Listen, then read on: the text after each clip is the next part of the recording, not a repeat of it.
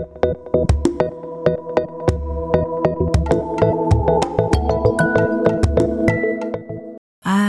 N F P I N 天生良品，欢迎收听今天的天生良品。我是 Zoe，今年刚满三十岁。哈，你三十哦？对啊，刚满。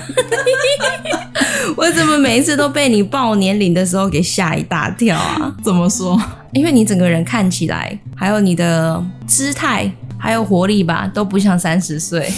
我一直以为你二七二八哎，真的是，就是还蛮多人这样跟我讲的，就是听到我实际年龄，就说我不太像这个年龄的，然后我心里就觉得有一点开心，但是也有一点惊讶，是还蛮惊讶的。我我每一次，上次你跟我讲，我也吓一跳。上次你跟我讲，你好像才二八吧，还二九，去年还是前年了，应该是。好吧，我们认识也是蛮久的了。对，好，今天邀请的若莹是 INFP，你目前是那个嘛，新秘。新密的工作，对，但是我现在目前是暂停工作，因为前一阵子刚好妈妈生病了哦，所以我现在是她的全职看护。嗯。有，我有看到那个你发文，对，那时候很紧急的感觉，就是妈妈突然间倒下。对啊，因为就是在那之前就有发现她不太舒服吧，但是她一直不愿意去医院，那后来她就是直接在路边昏倒，然后就被送去医院了。对。发生这些事情很，应该是很紧张吧？当下，我觉得其实当下是我已经有一种已经做好准备的感觉，好像发生那件事，我就是内心我就有一种很坚定，要陪在他身边，我没有任何害怕。哎，可能一开始发现妈妈怪怪的时候，我内心是有点难过，但是后来就是突然觉得。就是我就是要陪在他身边，所以你像是已经先做好这样的心理准备，嗯、不论怎么样，一定会陪在妈妈身边。没错，有啊，我上次去看你，去探望你嘛，然后顺便看妈妈，发现哎，妈妈妈妈其实还蛮开心的，只是说讲话啊什么都受损。对，对吃饭也是吗？还是还可以？吃饭现在蛮好的，可以自行自行吃了。对，辛苦你了。不会觉得这一段时间也有一点是我赚到了吧？就是人生有这一段时间可以这么贴近自己的家人，很很困难哎、欸。嗯、以前都跟自己的家人虽然都住住在一起，但是还是会有一种是彼彼此是独立的个体。你是因为说你们都在忙工作吗？各自都在赚钱生活？非常的忙碌，因为我看你们家庭型什么，要爸爸去夜市摆摊，对，你在接各种接案，嗯，而且就是我的家人都蛮硬的，所以他们通常都不会把自己内心的事情讲出来。那会不会妈妈这次的生病也是跟她长期，就是你说比较紧，比较不会呃舒压，或是比较不会把呃自己的状态、身体的情况告诉你们大家？我觉得是，而且就是长期，因为我们家是在夜市工作的，所以长期就是在一个不太健康的。作息环境就很容易让身体有一些问题啊，听起来觉得很也很难过。可是这好像是蛮蛮多家庭在面对的事情，可能长辈们很长的时间都在辛劳的工作，那子女也是很辛劳的工作，所以好像我们尤其是华人的文化，我们不太会，嗯，怎么讲，就是不太会说，哎，你你怎么样啊？你身体感觉如何？那你最近心情好吗？好像华人之间家庭比较不擅长讲这些话。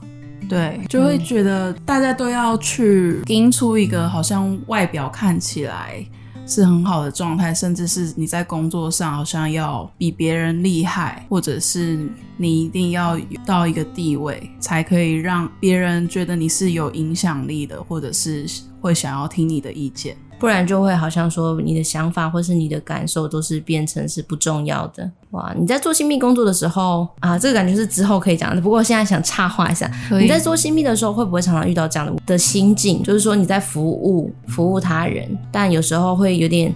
人家给你的回馈没有那么好。会啊，我记得我刚开始工作的时候，那个时候其实是抱着非常大的热情跟热忱，然后觉得我就是可以做出很好的东西，我可以把客人画得很漂亮，做出他从来没有见过的很好看的造型。但是就会发现说，其实每一个人的喜好不太一样。我那个时候会觉得说，如果客人他给我的反应没有是。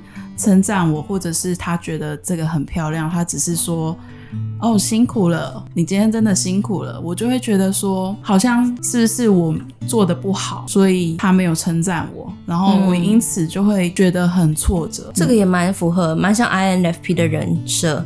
个性就是很纤细，很敏感于他人，会很在乎说身旁的人有没有被我影响到，是好的影响还是不好的影响。这样生活起来不会很辛苦吗？从小到大，就是还蛮追求一些成绩的吧。我记得我国中的时候，超级喜欢跟班上的前几名比较成绩。我们就是每天都会拿出考卷说：“哎、欸，我今天考几分？你今天考几分？”竞争的国小。然后，嗯，对，然后只要。考的很好，就会觉得哦，自己很厉害，很有成就感。但是自己考不好，就会觉得很对不起家人，对不起老师，嗯，就会觉得自己没有好好的学习，好像有很多自我谴责的声音呢。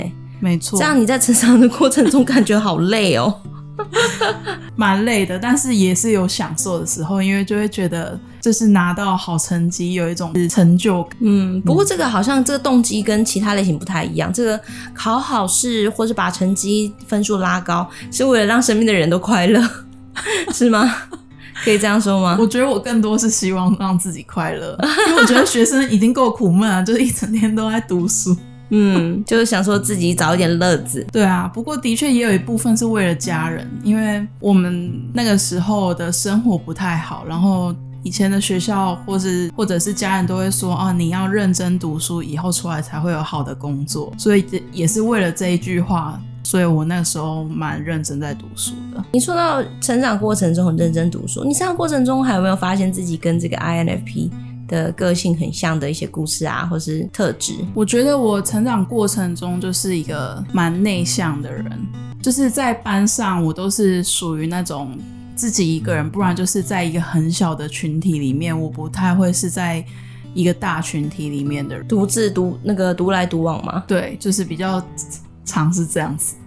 当那这样会觉得很孤单吗？有时没有归属感。对，有时候会觉得我是不是跟别人有点格格不入，或者是别人就是觉得我很奇怪，所以不喜欢我，甚至也曾经有被排挤的经历。怎么样的状况？通常被排挤都是要么是可能卫生习惯不好，要不然就是 没有啦。我想小时候的那个、嗯，我突然想到这个排挤的原因跟我们这一型的人很有关系。我记得那时候就是。班上的人都很不喜欢写作业，他们都喜欢来学校，然后再抄别人的作业。然后，因为我们这一型就是道德感超强，所以我就会不想要借他们作业，我就会直接拒绝他们啊。然后他们久了就会觉得说，哦，我就是一个很骄傲的人啊，就是为什么不不借他们这样子？对啊，有有乐要同享啊，作业要共同抄啊。我那时候说，我那时候就觉得说，那是我很努力、很努力做出来的，凭什么你就是拿走？就什么都得到了，所以这样变成某种程度就不在这个群体，不接受同才压力，所以就变得比较边缘人，是不是 自动被边缘化？对啊，就是大家就会觉得说啊，反正他就是都做他自己的啊，不用跟他好也没关系。辛苦你了，辛苦你了。所以道德感的确是 INFP 的一个很重要的人格特质。没错。还有吗？在你求学时间？我记得有一个是因为以前大学以前都是穿制服还好，但是大学以后就是大家都是穿便服嘛，嗯，我就开始去观察说大学生们都穿什么，然后我就发现大部分都是 T 恤牛仔裤。我就觉得好无聊，我好想要跟大家穿的很不一样，所以我就开始去搜寻很多流行的资讯，然后开始穿的很不一样，穿的很有特色去学校。我甚至像是有班服或者是要穿社服的时候，我就会想尽办法要跟大家穿法穿的很不一样，因为我就是不喜欢跟别人撞撞衫，然后想要有自己的风格跟特色出来。嗯嗯，对，美感有自己的审美观，有自己欣赏美的角度，的确是 INFP。哇，那这跟你之后开始工作、选择工作有关吧？我觉得曾经做过什么啊？我曾经做过，其实我以前是读的科系跟现在是完全不相关。我以前是读园艺系，因为那个时候我就觉得身边的人都还蛮喜欢我的穿搭风格，或者是喜欢我的。对于美感的看法，我就觉得说，那我应该是可以朝服饰啊，或者是造型师这个方面去走。所以我曾经大学毕业的时候也有去服饰店上过班，然后后来甚至后来就是到现在，我就是在做新娘秘书这个。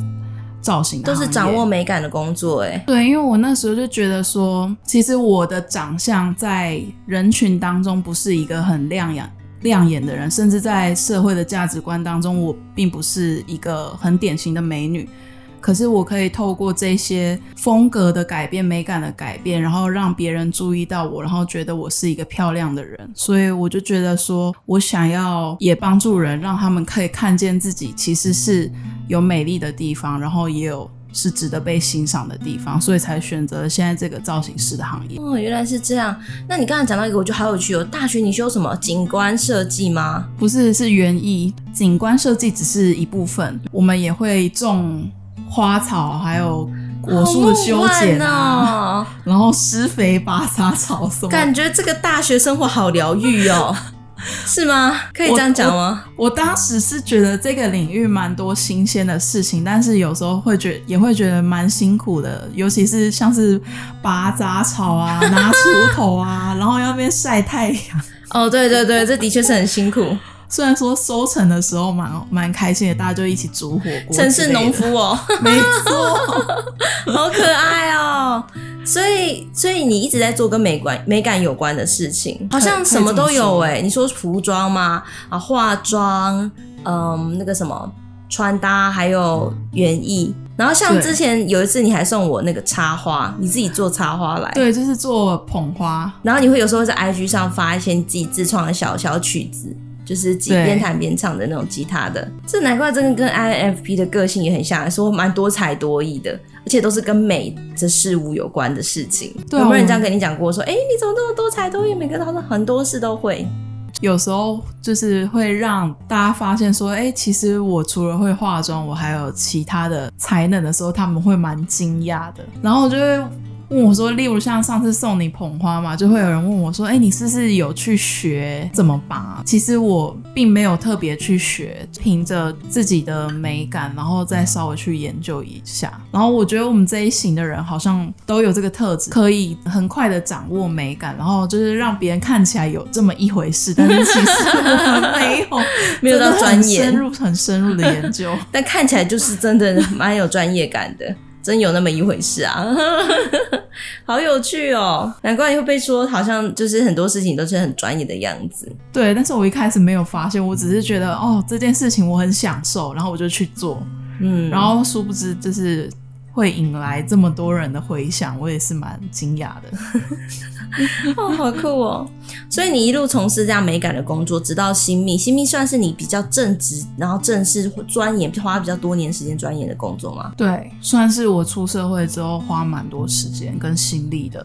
还有听说你有特别自己去找老师学习？对啊，因为毕竟我原本还是一个门外汉嘛，然后毕竟这个是人家他们一生最重要的一天，我觉得不能马虎，不能随便，嗯、一定要就是非常的专精才可以，所以有去找老师学习。所以在这个工作里面有没有遇遇到什么低潮啊？职业低潮？我觉得蛮多的，就是跟一开始想象都很不一样。就是一，一开始想的是什么？一开始就会觉得说我可以穿的美美的，然后再去帮别人画的美美的，然后有很多专业时尚的照片这样子。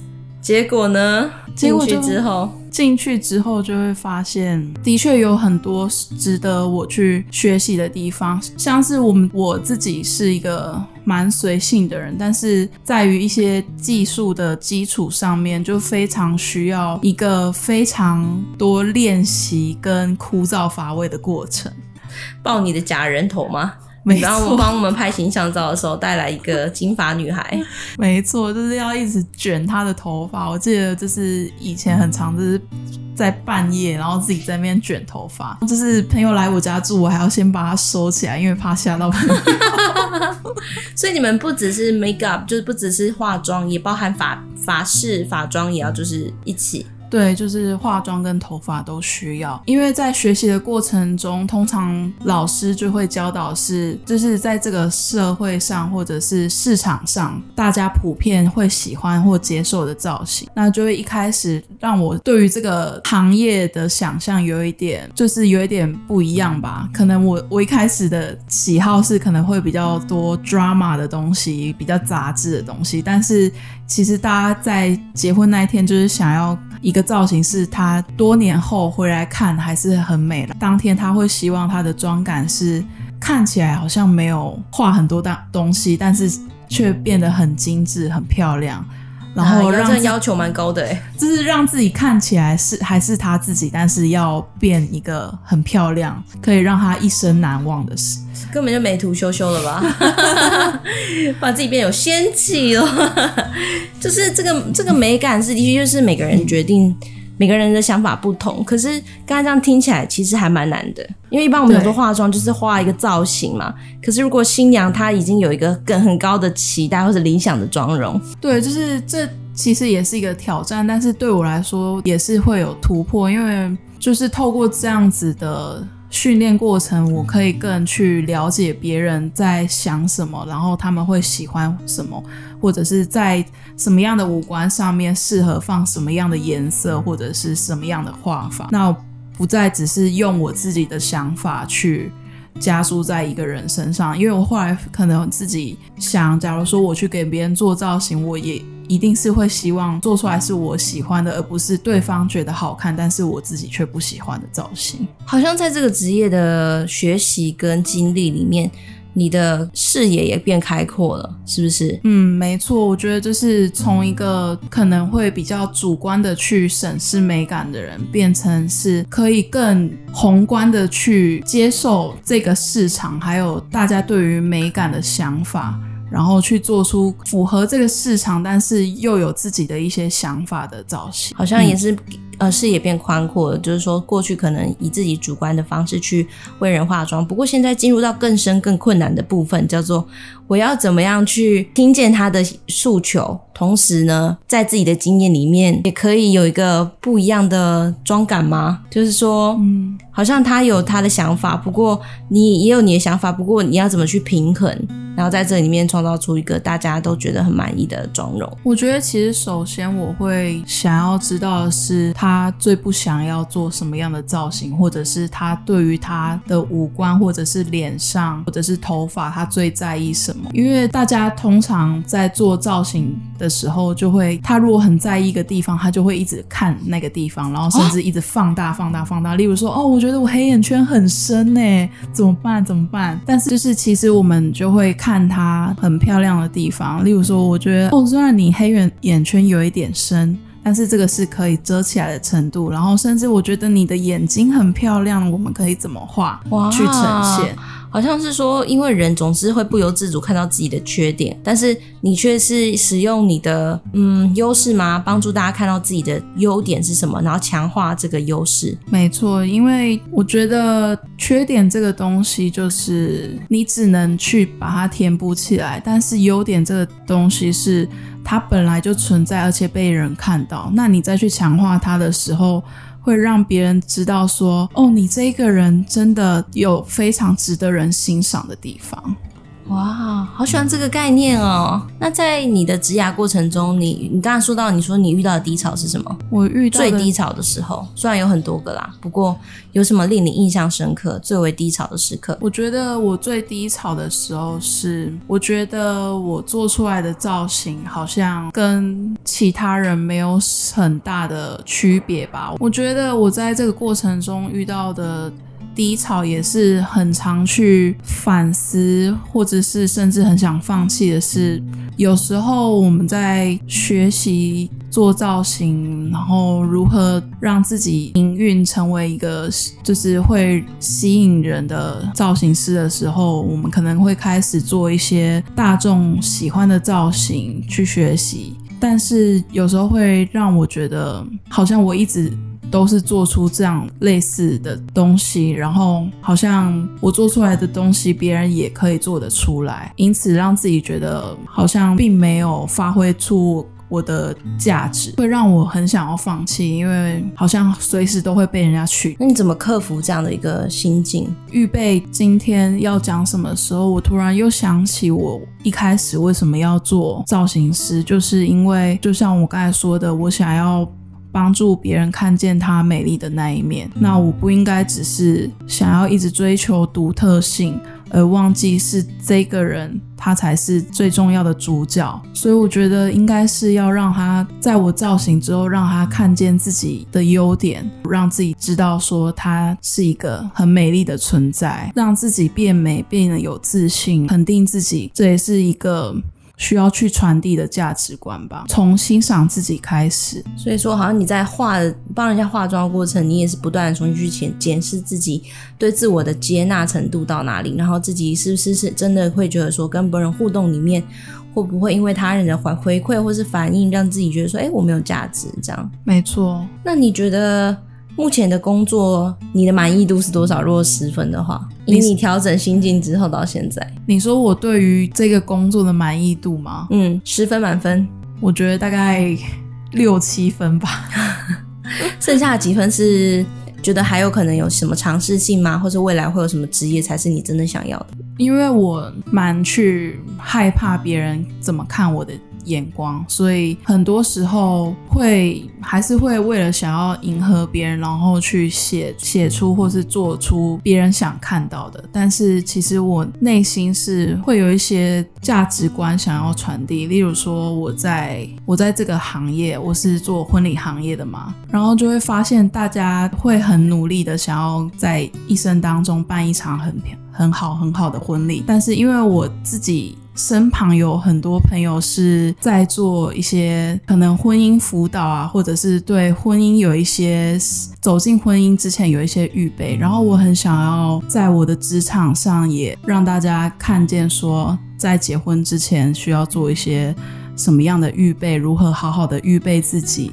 可以让自己走进婚姻，好深刻哦。嗯、所以你会哦，未来会有什么样梦想职业吗？是你可能想要尝试但还未开始？我觉得我今年突然有一个想法，是想要去可能精进类似心理或者是心理相关的事情，就是想要结合我的化妆跟就是心理学，可能可以做一些艺术治疗之类的。因为我很喜欢去倾听别人，然后帮助别人。我觉得这个过程当中，就是让别人找到他们自己的价值，是一件很很棒的事情。好像说，透过化妆这件事情，你不只有这样的专业，你也可以帮助许多的。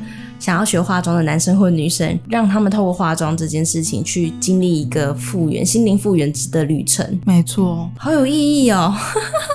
哎、欸，你有如果有开，我想去报名。真的吗？对对，我觉得这好有意义，因为我自己在化妆的时候也会觉得说，这个哪里不好看，这哪里、嗯、怎么会有这种缺陷啊什么的，或者哦皮肤不够好啊什么的，就会觉得说很没有自信。但其实，在化妆这个这件事情或这个动作，它其实可以。带领我们去探讨说，我的内心怎么了？我对自己的自我价值感到什么程度？我是不是觉得我是个有价值的人？我讨厌我哪些部分？是不是过去有什么创伤，或是我的人生旅程发生了什么事情？所以化妆好像是一个，因为化妆其实也蛮需要时间嘛，需要静下来，不然手抖也会画不好。所以好像它这是一个可以沉淀的时间。对，其实化妆是一个。很疗愈的过程。我记得之前有一个新娘就问我说：“我平常都花多少时间化妆？”我记得我回答是：我如果工作之前的话是蛮快速的，因为就是要让自己在最短的时间内可以出门，但是又又看起来是精有好的精神。但是如果我在比较悠闲的时候，我喜欢慢慢的化。然后去看自己的每一个五官，然后去好好的欣赏自己，然后也是一个很疗愈的过程吧。啊，嗯，谢谢你跟我们分享你的未来梦想职业，我觉得很有意义，很有价值。现在现代人很需要，不是纯粹化一个美美的妆，然后盖掉一切，好像就是好像就是活在一个偶像包袱的世界吧，就是真真假假、虚虚幻幻这样，好像可以真的是面对真实的自己。嗯重新做一个你自己，而不是说哦，我做我自己，但其实包装了很多，也不能够去接纳自己的软弱，或是脆弱，或是不完美的地方。没错，我觉得就是完全的拥抱自己吧。像我自己还蛮喜欢，虽然我喜欢化妆，但是我也很喜欢我素颜的样子，因为我觉得那是我最真实的样子。嗯，我要跟你学习。怎么说？